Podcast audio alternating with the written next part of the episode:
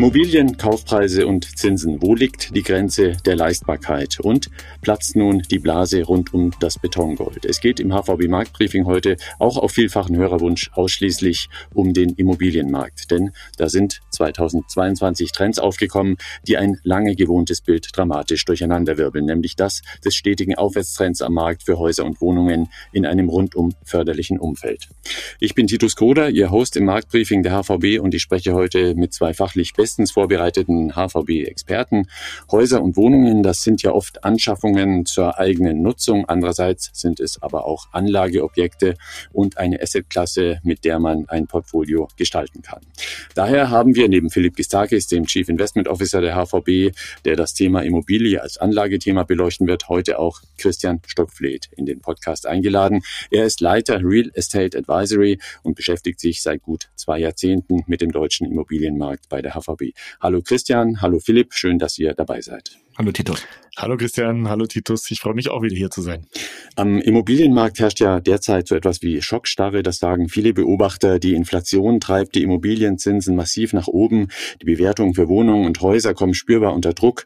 Die Zahl der Kauftransaktionen ist stark gesunken. Und was vor allem auffällt, ist, wie negativ die Aktien der großen Immobilienunternehmen diese Impulse bereits umsetzen. Ein Kursverfall von rund 40 Prozent in diesem Jahr ist da im Einzelfall nichts Besonderes mehr. Investoren rechnen offenbar offenbar mit erheblichen Risiken. Philipp, gleich mal zu Anfang die Frage an dich. Was sind die Gründe, dass Anleger den Geschäftsmodellen dieser Firmen derzeit so wenig zutrauen und sind aus deiner Sicht nicht das auch Vorboten eines vielleicht krassen Preisrückgangs bei den Immobilien selbst?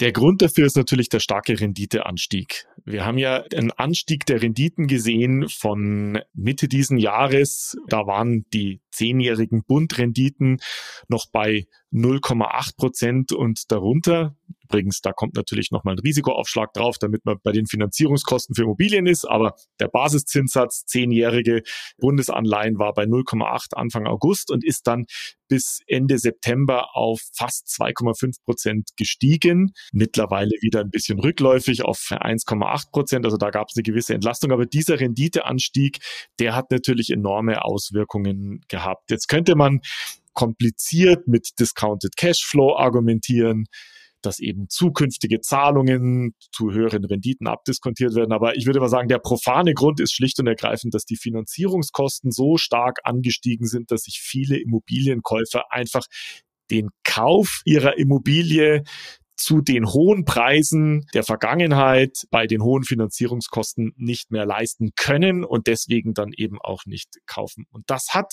natürlich insbesondere auch auf die Immobilienaktie dramatische Auswirkungen gehabt. Der Real Estate Sektor in Europa ist mittlerweile der am stärksten gefallene Sektor in diesem Jahr fast minus 40 Prozent Kursabschlag steht da drauf. Der zweitschwächste Sektor übrigens, der Einzelhandel, minus 30 Prozent und der Gesamtmarkt in dem Zusammenhang etwa minus 10 Prozent. Also das heißt, diese beiden Sektoren, Einzelhandel und Real Estate, das sind die, die am stärksten von dieser Krise getrieben wurden. Und bei den Immobilienaktien ist das natürlich im Wesentlichen der Zinsanstieg. Nun besteht der Immobilienmarkt ja nicht nur aus Wohnungsunternehmen, sondern auch noch aus einer Reihe weiterer Firmen, die alle unterschiedliche Geschäftsmodelle haben. Bauträger sind dabei, Entwickler sind dabei, in allen möglichen Preissegmenten des Immobilienmarkts. Mal ganz pauschal gefragt, leiden all diese Akteure am Markt derzeit gleichermaßen? Lässt sich das so sagen? Gib mal einen kurzen Überblick, wer da wie betroffen ist. Nein, also da kann man ein ganz klares Nein drauf sagen. Also da leiden nicht alle gleichermaßen. Es gibt innerhalb der Immobilienbranche, also ich sage jetzt mal auf, am Aktienmarkt, Immobilienaktien, sogar Unternehmen und Geschäftsmodelle, die seit Jahresanfang die Aktienkurse im Plus sind. Also da sind zum Beispiel Commercial Real Estate Betreiber dabei, also zum Beispiel Geschäftsmodelle, wo es um den Betrieb und die Vermietung von Einkaufszentren gibt oder von Büroimmobilien. Ja. Die haben eine ganz andere Dynamik. Natürlich sind einige Geschäftsmodelle schwer getroffen, besonders schwer Projektentwickler und Bauträger, also solche, die eben von dem Bau der Immobilien leben, sozusagen, die, die sich mit diesem Geschäftsmodell beschäftigen. Natürlich gibt es auch Wohnungsbauunternehmen oder Unternehmen, die sich mit dem Vermieten von Wohnungen beschäftigen. Auch die sind im Aktienkurs stark gefallen. Und da muss man eben berücksichtigen, die Bewertung von solchen Immobilien Aktien, die hängt an mehreren Faktoren. Das spielt einmal die Finanzierung eine große Rolle, natürlich auch Unternehmen, die im Immobilienmarkt tätig sind, die also Immobilien zum Beispiel betreiben, tun das, indem sie Fremdkapital, also Kredite einsetzen, um Immobilien zu kaufen. Und diese Kredite, die müssen dann möglicherweise, wenn sie fällig werden, verlängert werden. Und das werden sie dann jetzt eben zu höheren Kosten. Ja. Das ist ein wichtiger Faktor, die Finanzierungsseite. Ein zweiter wichtiger Faktor ist natürlich die Bewertung der Bestandsimmobilien. Und da muss man natürlich einfach sagen, dass die Kurse für die Bestandsimmobilien ich sage jetzt mal zumindestens die, die man am Markt sieht, da wird jetzt dann nachher gleich der Christian drüber sprechen auch, die sind natürlich durchaus rückläufig, denn es gibt sicherlich nicht viele Transaktionen aktuell und vermutlich auch nur solche von denen, wo die Verkäufer tatsächlich verkaufen müssen und deswegen einen erheblichen Preisabschlag in Kauf nehmen müssen. Und das drückt natürlich, ich sage jetzt mal ein bisschen das Sentiment generell bei der Immobilienbewertung. Und genau unter dieser Bewertung der Bestandsimmobilien leiden natürlich auch viele Betreiber. Und der dritte Faktor, ich habe Finanzierung genannt, Bewertung der Bestandsimmobilien. Der dritte Faktor, der eine große Rolle spielt, ist natürlich der Cashflow dieser Unternehmen. Also Mieteinnahmen auf der anderen Seite und die Betriebskosten, die die eben entsprechend haben außerhalb der Finanzierungskosten. Und da muss man sagen, beim Cashflow vermutlich nicht so ein großes Problem, denn die Mieten fließen ja weiter. Es kann natürlich sein, dass Betriebskosten steigen aufgrund höherer Energiepreise etc. Ausgangsmaterialien werden teurer und so weiter. Da gibt es sicherlich auch Druck, aber wenn die Mieten dann irgendwann mal steigen könnten, dann würde sich das auch ausgleichen. Also aus dem Cashflow heraus weniger Probleme. Die Finanzierungskosten machen möglicherweise Probleme, je nachdem, wie die Finanzierungssituation der Unternehmen aussieht. Und natürlich die Bestandsbewertung, das gibt einen ordentlichen Druck. Und da kann man durchaus bei den ein oder anderen Aktien ablesen, dass vielleicht da ein Abschlag grob vorgenommen wird von bis zu 30 Prozent. Ob das realistisch ist, ob das für die gesamte Marktbreite so zielführend ist, kann ich nicht einschätzen. Aber das scheint so ein bisschen das zu sein, was sich jetzt zumindestens bei den Immobilienaktien so ein bisschen durchzusetzen scheint. Christian, du sprichst ja im Tagesgeschäft mit vielen Firmen am Markt. Nehmen wir mal die Bauträger, also die Unternehmen, die zum Beispiel Wohnanlagen errichten und die Wohnungen gleich an Privatleute weiterverkaufen. Wo drückt bei denen besonders der Schuh in der momentanen Marktlage? Wir müssen erkennen, dass auf der Angebotsseite, also sprich bei den Bauträgern und Projektentwicklern, die Zinsen, also das gestiegene Zinsniveau, die hohen Materialpreise, vor allem aber auch Fachkräftemangel und weiter steigende Energiekosten dazu führen, dass sie ausgebremst werden. Jetzt gibt's noch eine neue Komponente, das ist sicherlich die Bodenpreise, also all die Bauträger, die in den vergangenen Jahren teuer eingekauft haben, müssen jetzt natürlich auch sehen, dass sie diese hohen Grundstückspreise irgendwie umgesetzt bekommen. Und das ist sicherlich jetzt die größte Herausforderung bei den Bauträgern, dieses Spannungsfeld zu managen, weil am Ende, Philipp hat es ja gerade schon gesagt, die Zinskomponente dafür sorgt, dass die Abverkaufsgeschwindigkeit, also sprich auch die Ausplatzierung von diesen Wohnungen an Kapitalanleger oder Eigennutzer ins Stocken gerät. Und wir können schon sagen, dass der Boom der letzten letzten Jahre zu Ende ist wahrscheinlich durch das Zinsniveau begünstigt, aber der Markt sich jetzt halt darauf einstellen muss. Und auf was muss er sich einstellen? Das wird sein, dass wir weniger Neubauten sehen, also sprich Fertigstellungsquoten von Wohnungen.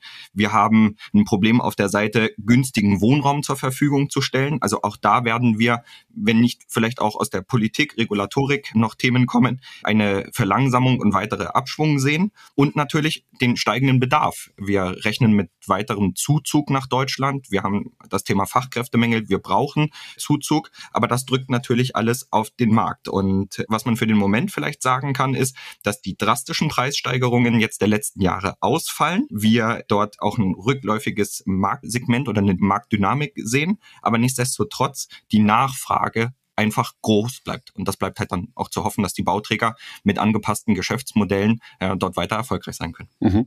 Wie reagieren denn die privaten Käufer pauschal gesprochen am Markt? Die Gemengelage ist ja durchaus sehr ungewohnt geworden. Lange gab es Immodarlehen für fast umsonst und die Kaufpreise kannten kein Halten mehr nach oben. Die Lage hat sich aber nun fast schlagartig ins Gegenteil verdreht. Was passiert da gerade in den Köpfen der privaten Kaufinteressenten?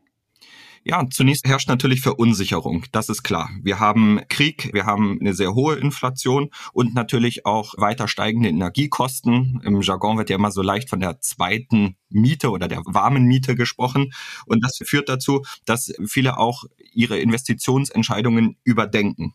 Wir dürfen aber in dem Zusammenspiel nicht vergessen, Titus, auch dort hat die Medaille zwei Seiten, nämlich die Käufergruppen, die in den 2016er fortfolgenden Jahren genau dieses günstige Zinsniveau, was du beschrieben hast, nutzen konnten, die sind durchfinanziert. Die haben zehn Jahre, 15 Jahre, in der Bank gab es Optionen, auch 20 Jahre plus, sich einzulocken und die haben kein Finanzierungsproblem, die haben kein Cashflow-Problem, die sind sozusagen durch. Aber wir reden ja auch immer über die aktuelle Situation am Markt. Das führt dazu, dass der Zinsanstieg bei den Käufern zum Umdenken führt. Und die Frage nach günstigen Einstand oder Timing, beziehungsweise auch post-Covid durch vielleicht veränderte Wohnformen, die nachgefragt wurden, herrscht halt jetzt die Frage Leistbarkeit. Kann ich mir die Wohnung, das Haus noch leisten. Wir reden hier über einen Zinsanstieg 300 Prozent in den letzten äh, neun Monaten.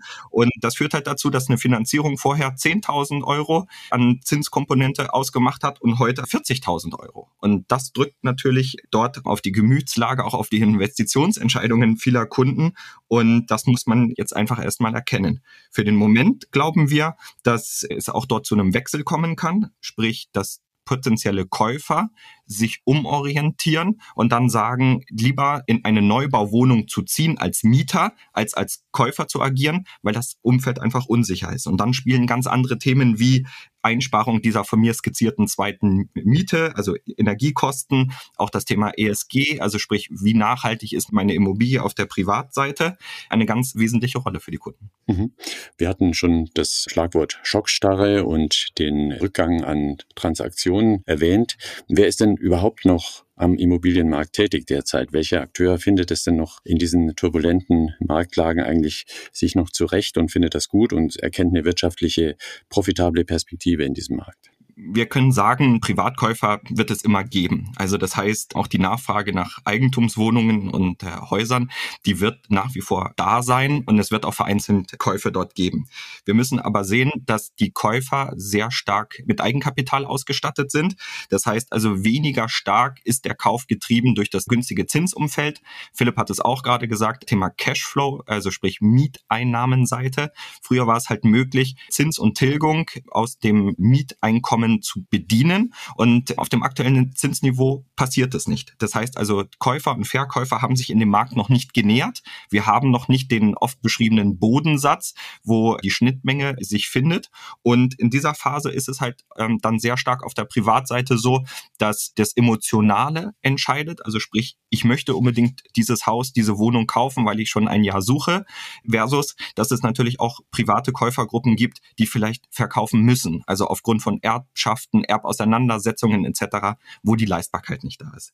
Aber wir sehen natürlich auch diesen professionellen Markt, den Philipp skizziert hat, also durch Immobilienaktiengesellschaften, die das professionell betreiben. Und so müssen wir auch dort sehen, dass in den vergangenen Monaten, es vielleicht noch eine rückblickende Perspektive ist, dass das Q2 und Q3 2022 durchaus auch noch dominiert war durch Transaktionen am Kapitalmarkt, also sprich durch börsennotierte Gesellschaften, durch Pensionskassen und Versorgungswerke, die gekauft haben, aber die Käufergruppe, die differenziert sich ein wenig aus. Wir haben neue Themen. Auf der kommerziellen Seite ist es dann halt, dass Toplagen wieder stärker gefragt werden, dass Wohnen als sicheres Investment gilt, aber die ganze Dynamik aus dem Markt und vor allem dann aus dem Kapitalmarkt getrieben ist durch die Veränderung von Investitionsentscheidungen. Also ich hatte es gerade gesagt, das Thema ESG ähm, ist ein ganz großer Treiber, wo jetzt nach konformen Objekten Ausschau gehalten wird, die Portfolien auch nochmal gedreht werden. Und so können nicht nur Käufergruppen Käufergruppen aus diesen Segmenten entstehen, sondern vor allem auch Verkäufer, die dann in den nächsten Monaten und Quartalen ihre Immobilienstrategie überarbeiten und nach neuen Formen suchen. Und das ist dann auch wieder der Chance für den Markt. Mhm. Welche Prognose oder ist vielleicht zu viel gesagt, aber welche Aussichten siehst du bei den großen Themen Finanzierungszinsen und Kaufpreisen über die nächsten 24 Monate. Denn das werden ja die zwei Stellschrauben sein, sage ich mal, an denen der Markt sich auch in den nächsten zwei Jahren orientieren wird. Also ich glaube, wir dürfen festhalten, Titus, dass die Rückkehr von Vertrauen, also auch bei den Bürgerinnen und Bürgern, aber auch natürlich an den Kapitalmärkten essentiell ist. Dazu muss eine Stabilisierung des Zinsumfeldes beitragen. Das heißt, wenn wir dort auch in den nächsten Quartalen eine Entspannung sehen, die Volatilität vielleicht der Zinsseite nachlässt, dass dort Planungssicherheit entsteht. Wir glauben, dass die Wohnimmobilie nach wie vor gefragt bleibt. Ich hatte es schon gesagt, stabile steigende Mieten vielleicht sogar in den Ballungszentren vorhanden sind durch die Nachfrageseite, natürlich auch Trendumkehr Viele Menschen haben nach Covid oder während Covid ihre Wohnlagen verändert, sind vielleicht ins Grüne gezogen, merken jetzt durch steigende Energiepreise, das passt doch nicht oder das Familienmodell passt nicht. Also da kann noch ganz viel passieren. Und ein wesentlicher Treiber wird in den nächsten Jahren das Thema ESG-Transformation sein, speziell bei den institutionellen Anlegern. Und das wird so sein, dass wir da antizipieren, dass es ein gewisses Premium geben wird für die Top-Lagen, also sprich flexible Nutzungsformen Plattformen attraktive Objekte und vermeintlich dann einen Discount für Objekte, die nicht saniert sind, die vielleicht auch dort einen ESG-Impact haben.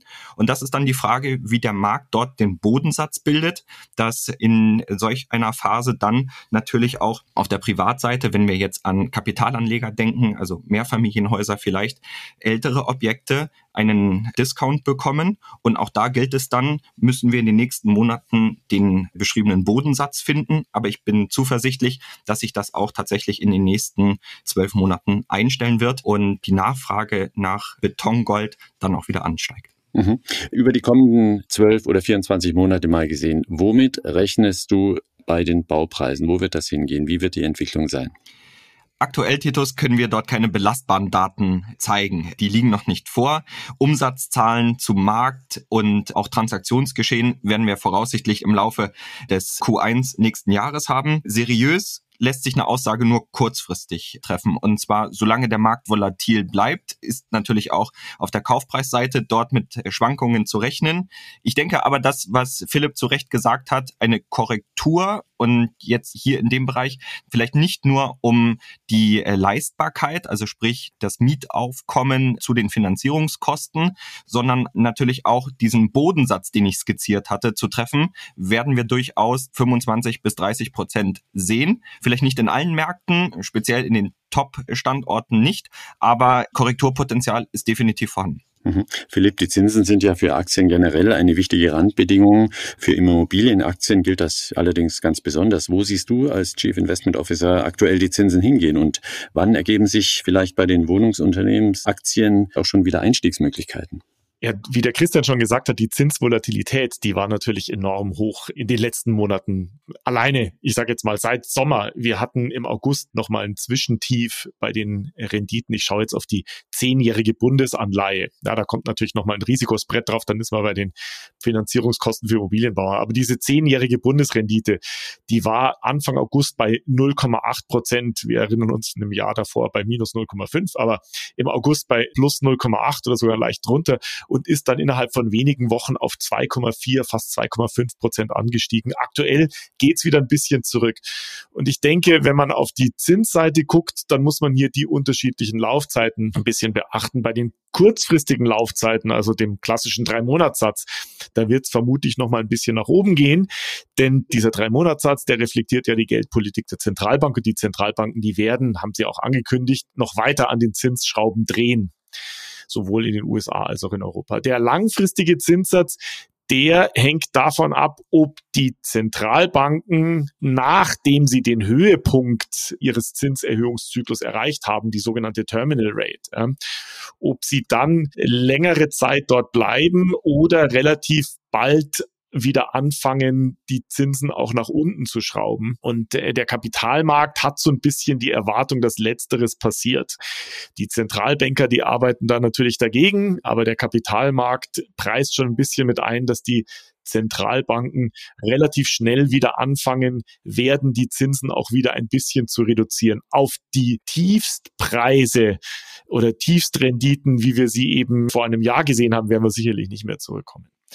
Aber was für die Immobilienaktien natürlich eine Rolle spielt, ich habe schon gesagt, man muss sich natürlich die einzelnen Geschäftsmodelle anschauen. Und da kann man jetzt kein Pauschalurteil machen und sagen, also Immobilienaktien oder Real Estate Aktien machen jetzt Sinn, sondern muss man sich das genau anschauen. Aber was natürlich auch wichtig ist, ist gerade, wenn man jetzt in dem Bereich Wohnimmobilien etc. guckt, dann sind natürlich viele dieser Immobilienunternehmen in den großen Ballungsräumen unterwegs, gerade auch in Deutschland.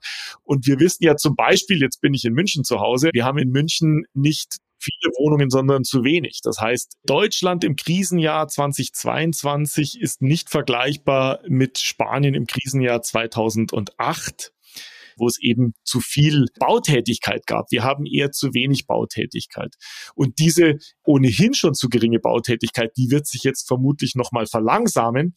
Das heißt, das Problem der Wohnungsknappheit wird eher bestehen bleiben, vielleicht sogar zunehmen. Und das sollte natürlich die Preise dann auch entsprechend stabilisieren, wenn wir mal aus dieser Phase der hohen Zinsvolatilität raus sind und der Markt, wie der Christian das gesagt hat, sich darauf eingestellt hat, auf die höheren Renditeniveaus, Finanzierungskostenniveaus, dann wird sich das auch wieder stabilisieren, die Käufer und die Verkäufer wieder zusammenkommen und dann wird sich auch wieder ein etwas übersichtlicheres Gefüge ergeben, was denn sozusagen am Immobilienmarkt läuft.